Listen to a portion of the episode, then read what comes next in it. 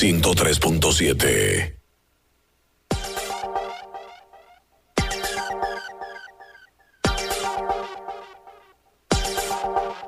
Señores, tenemos aquí a nuestro querido Onil Pereira. Buenos días, Onil. Bienvenido a Contraportada Radio. Buenos días y muchas gracias por la invitación. ¿Cómo están ustedes? Bien, gracias, Onil. ¿Y tú cómo estás? Muy bien, muy bien. Onil, bueno. Un placer tenerte esta mañana. Onil, desde tu experiencia, tú que eres un experto, o sea, eres un, eres eh, CTO, Chief Technology Officer, eres un emprendedor que tienes, eh, has sido exitoso en la creación de, de Instacarro, que es una de las principales startups. Has trabajado, conoces lo que es trabajar eh, desde el teletrabajo a distancia, embarcarse en temas de tecnología. Cuéntanos un poco eh, tu experiencia en, esta, en este nuevo escenario mundial. Ahora estamos todos a la par, como quien dice. No todos a la par, porque hay unos que nos llevan ventaja, unos como tú, por ejemplo. Pero eh, cuéntanos tu experiencia, cómo ha sido en estos días. Bueno, aprovechando que acabas de mencionar eh, lo de sitio, la mayoría de países grandes eh, tienen un sitio del país. Eh, República Dominicana, no, que yo sepa, y en este tipo de crisis, y de hecho en épocas donde no hay crisis, esa persona es la que se encarga de mirar de extremo a extremo la estrategia tecnológica del país. Nosotros hace unos meses, eh, un, grupo de, emprendedores, habíamos comenzado a, coquetear con algunos conceptos que se estaban dando bajo lo que son las oficinas de los sitios de algunos países desarrollados. Por ejemplo, eh, Estonia, que es un país que ha avanzado mucho en tecnología, eh, ellos se han convertido en lo que se llama una sociedad digital o Digital Society. Entonces nosotros eh, habíamos comenzado a, trabajar con eh, tecnología eh, para ponerla al servicio de los ciudadanos en un contexto de sociedad digital.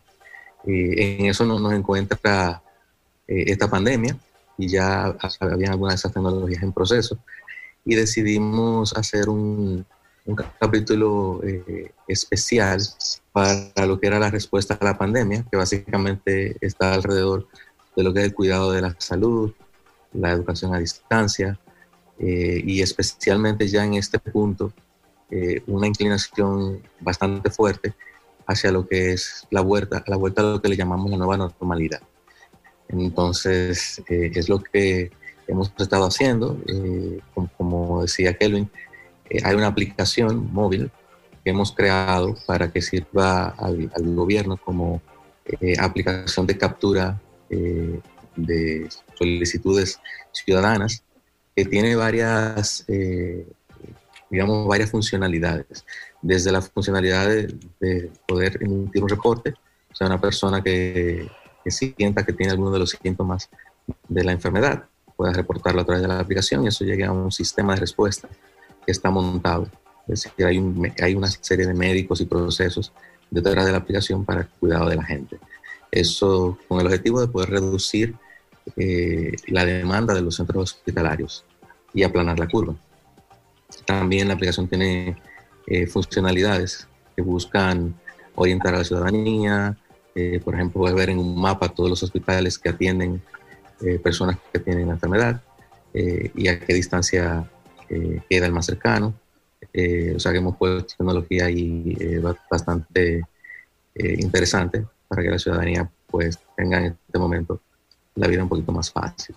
Y hay un feature que lo voy a dejar para último porque tiene que ver mucho con la nueva normalidad y, ha generado una, una, serie de debates y, fue algo que me motivó mucho a, a, a, esta intervención y especialmente porque los escuchaba hace un rato y quería comentar que creo que en este momento, como en ningún otro, es importante que reflexionemos en cuanto a, a lo subestimado que en nuestros países ha sido lo que es el liderazgo.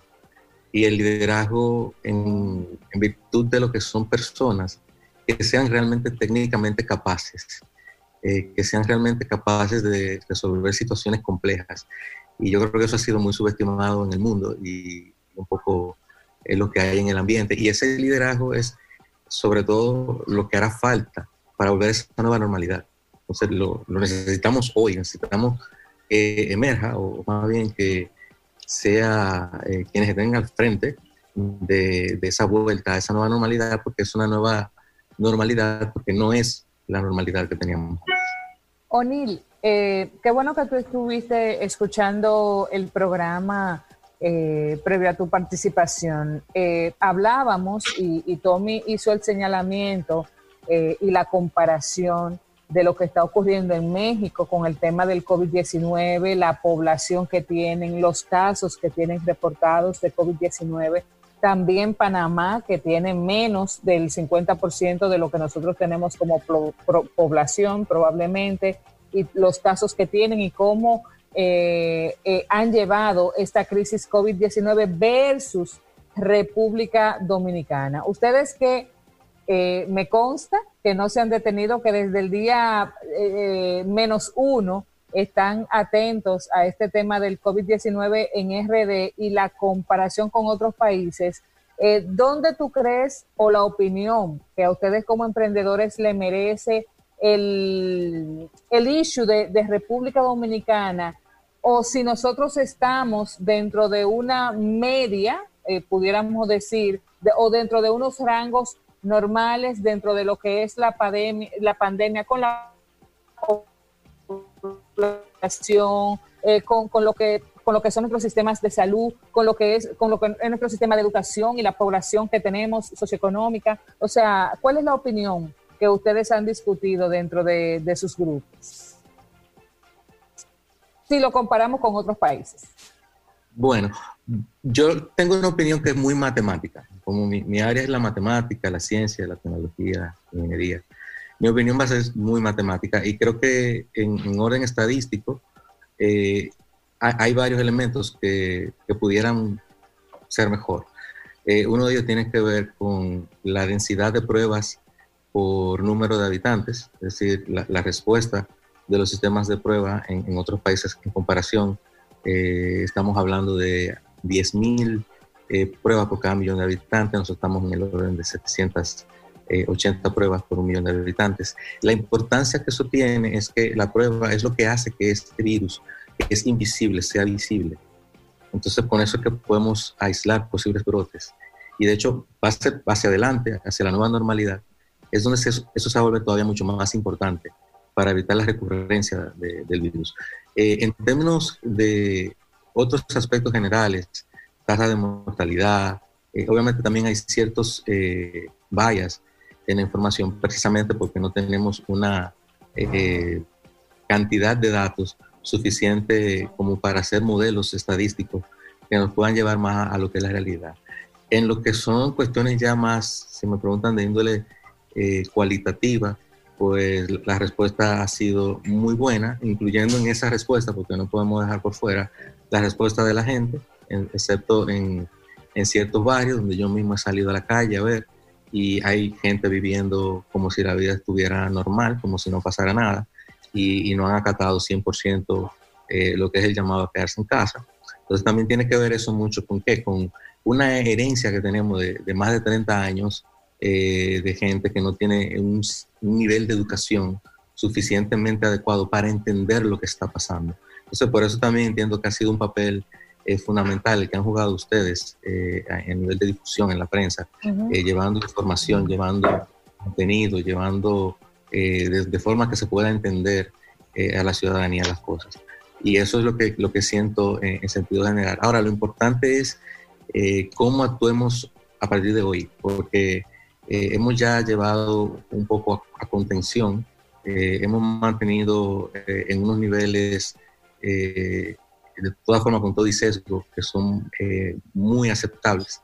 Y lo que importa ahora es cómo nosotros podemos ir planteando el proceso estratégico de cómo el país se va a manejar de aquí a final del 2021. porque aún se, se disponga de una vacuna, al menos en mi opinión, para lo que son ciertos segmentos de la población, posiblemente no esté tan rápido o no sea del todo conveniente, eh, por ejemplo, para los niños, jóvenes de menos de 20 años, que sean parte de, la vacuna hasta que al menos tengan un, año eh, ya de uso. Entonces, esa planeación estratégica es lo que creo que requiere una eh, creación o una eh, gestión a nivel del liderazgo para que puedan manejar cada uno de esos elementos eh, en términos también de cómo van a funcionar las empresas, cómo vamos a manejar la economía, el turismo.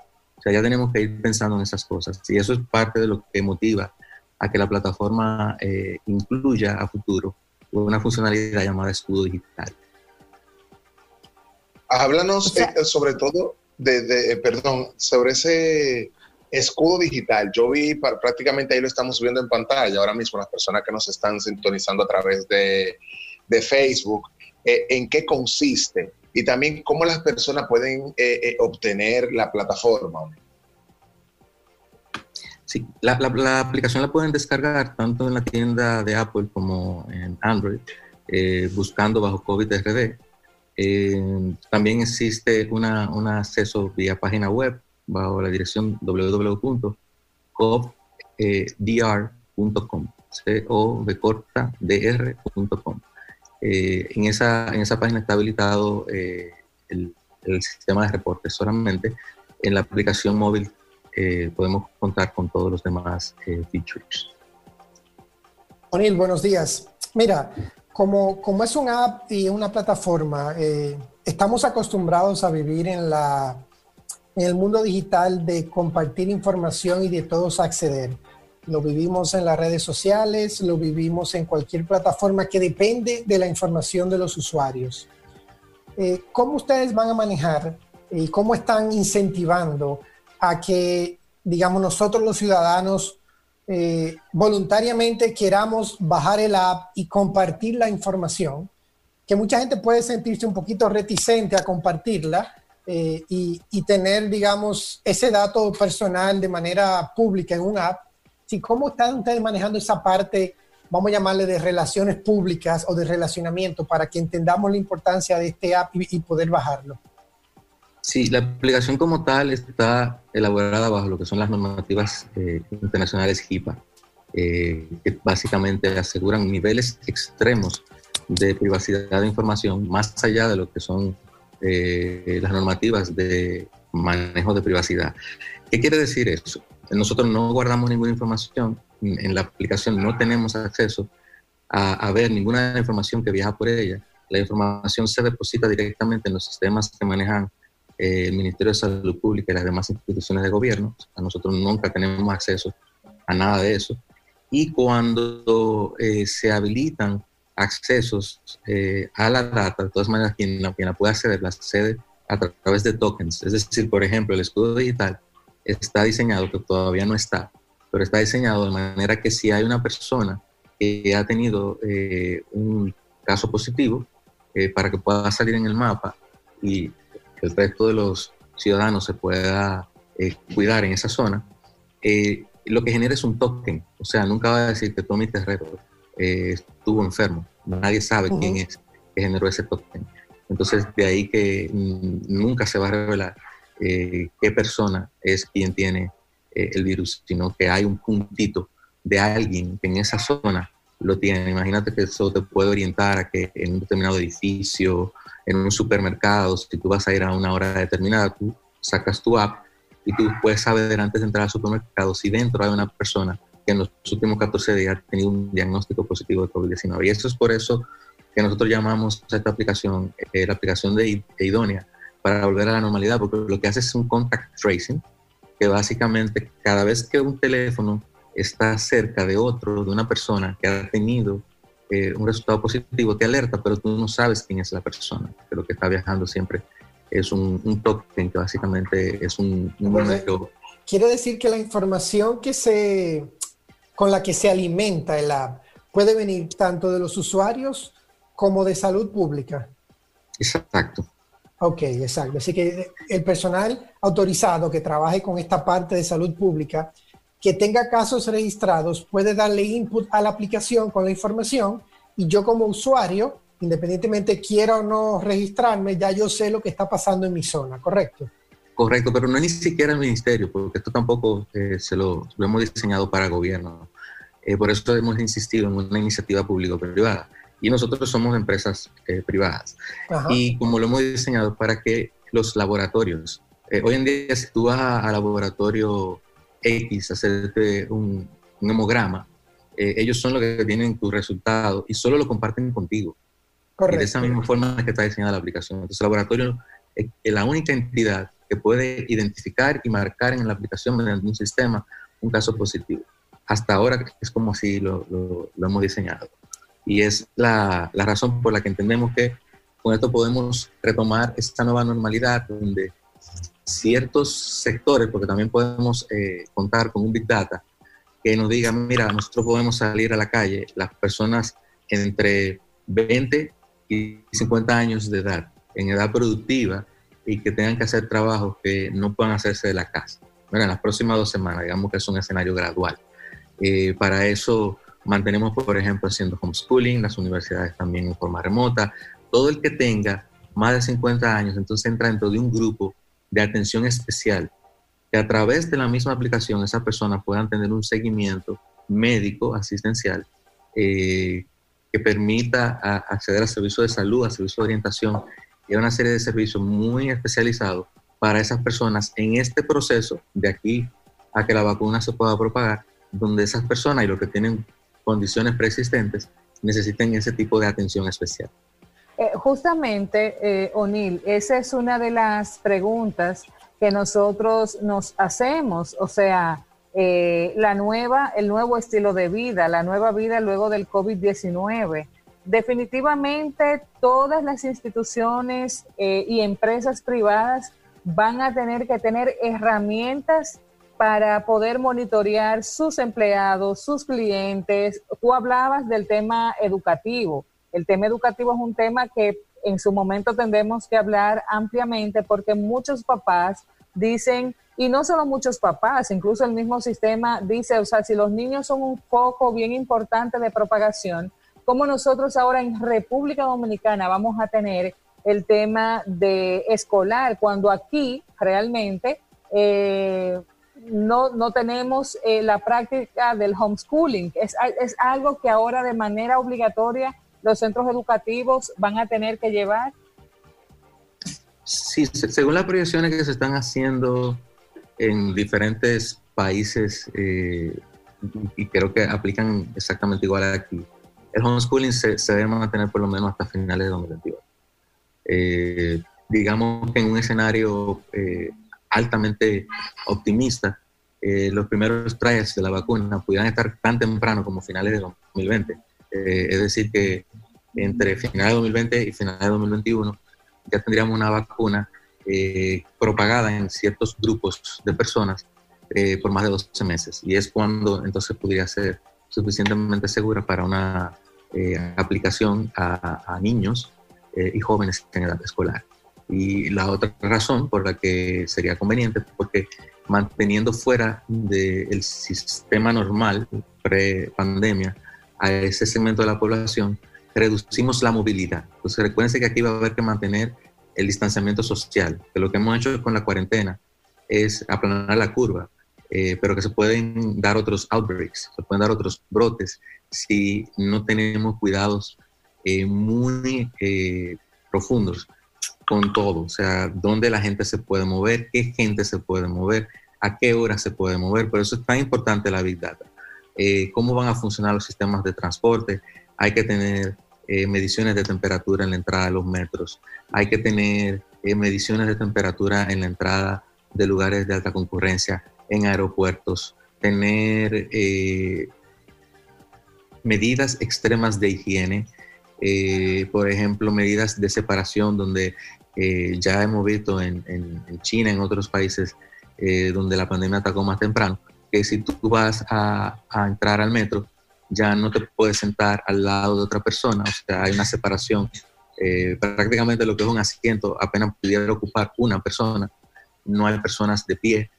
entonces eso va a requerir que mantengamos eh, lo más descargada posible eh, la ciudad en términos de, su ocupación. Por lo tanto, hay que sacrificar a ciertos grupos que no, que no son de prioridad para salir a la calle y priorizar por encima de eso aquellos grupos que son los que se necesitan para la reactivación económica. Porque recuerden que aquí tenemos un tema importantísimo económico que nos va a venir de frente. O sea, nosotros vamos a tener que hacer una, reactivación, una, una vuelta a, lo más cercano a la normalidad de la economía en los próximos meses. O'Neill, eh, súper interesante el tema. Quisiéramos poder eh, seguir detallando. A mí particularmente me encanta eso que estás hablando de cómo será esa nueva normalidad a futuro y cómo podemos trabajar de la mano con el Big Data. Lamentablemente se nos acaba el tiempo por el día de hoy. Queremos darte las gracias y al mismo tiempo aplaudir esta iniciativa que, que has desarrollado con varios equipos, me imagino, para aportar soluciones, para aportar, eh, digamos, información inteligente eh, en, una situación que ha, que ha transformado el mundo entero de la noche a la mañana. Así que muchísimas gracias por todo eso, gracias por acompañarnos en Contraportada y por favor, eh, mientras tenga más información, te agradeceríamos que tengas el, el tiempo y si tienes el tiempo de mantenernos informados de todo lo que está pasando. Muchísimas gracias, O'Neill, gracias por estar con nosotros. Señores, muchas eh, gracias a ustedes. Vamos a una pausa y cuando regresemos eh, vamos a hacer contacto con Onicela, que va a hablarnos a nosotros de cómo viajar sin salir de tu casa. Volvemos en breve.